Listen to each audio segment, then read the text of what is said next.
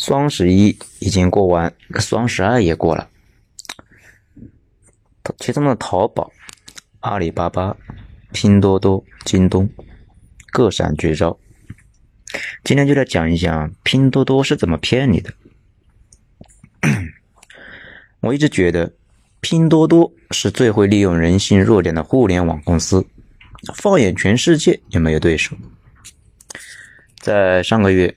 拼多多上线的双十一提现活动，对人类贪欲把握之精准，各种心理学定律运用之娴熟，都令人叹为观止。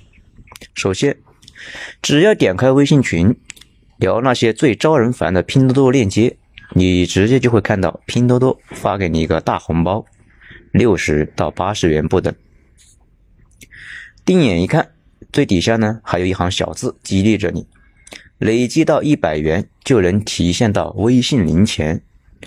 至于怎么积累，拼多多也是给你指明了：分享给好友，再领一次现金。不知不觉间，拼多多已经用心理学玩弄了你一把。讨价还价时，买家的最佳策略是先把钱塞给买家，比如卖家开二百，你出一百，然后把一百块钱塞到卖家的手里面。他若不同意，你就把他的一百块钱还给你。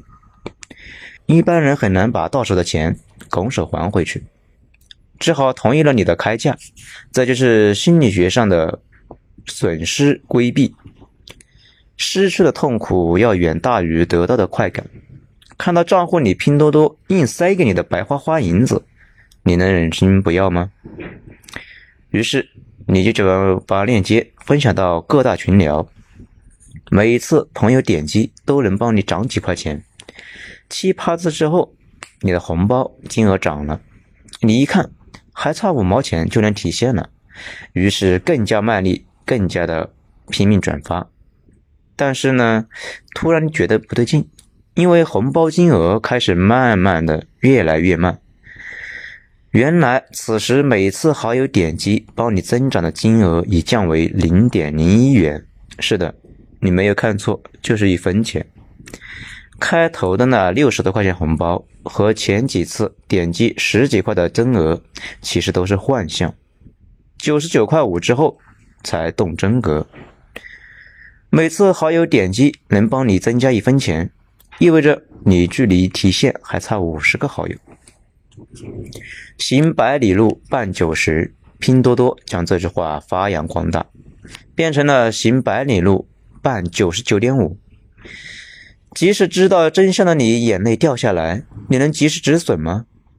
这时候停下来，刚才这么多朋友和群聊不就白骚扰了吗？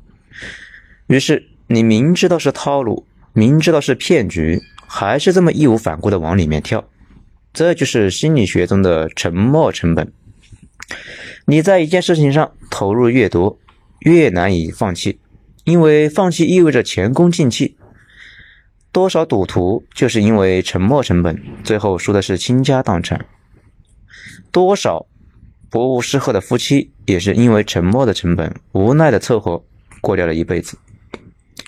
用沉没成本狠狠敲打灵魂的同时，拼多多也很贴心的为我们指出了一条明路：群发。现在你知道为什么每逢过年过节假日的时候，这么多的拼多多骚扰吗？就是这样来的。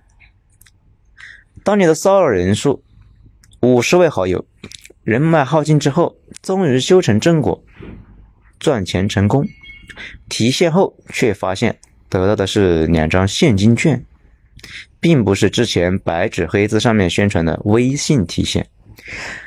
更可恶的是，还限时十二小时使用哦。惊不惊喜？其实这已经涉嫌虚假宣传和诈骗了。到这一步，聪明点的都应该知道该打住了。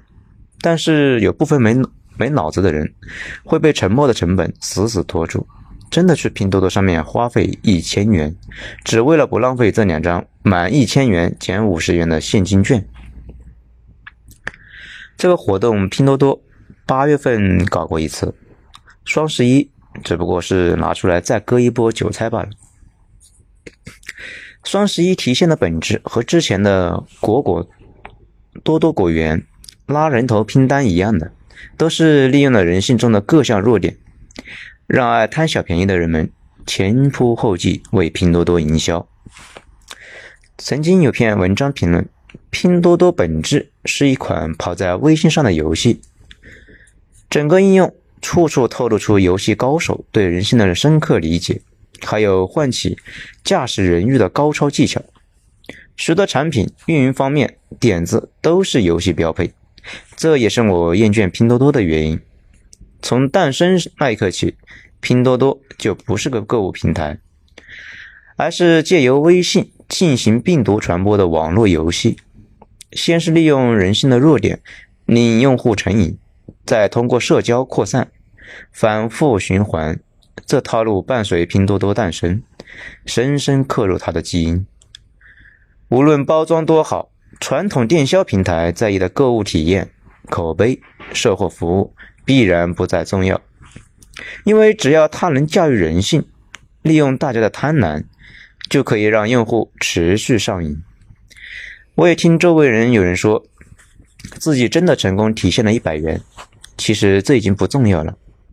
就算有极少数的人最后真的提现成功，拼多多在你身上薅走羊毛的时间、榨取的时间、耗费的人情，也远远不止一百块这么简单了。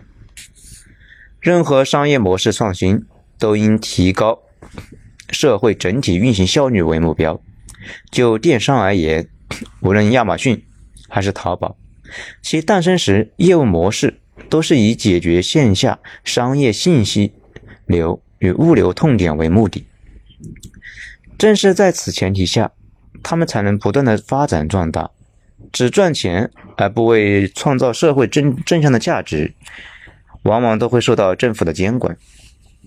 从禁止广告的烟草业。到游戏产业的防沉迷系统都是这个道理。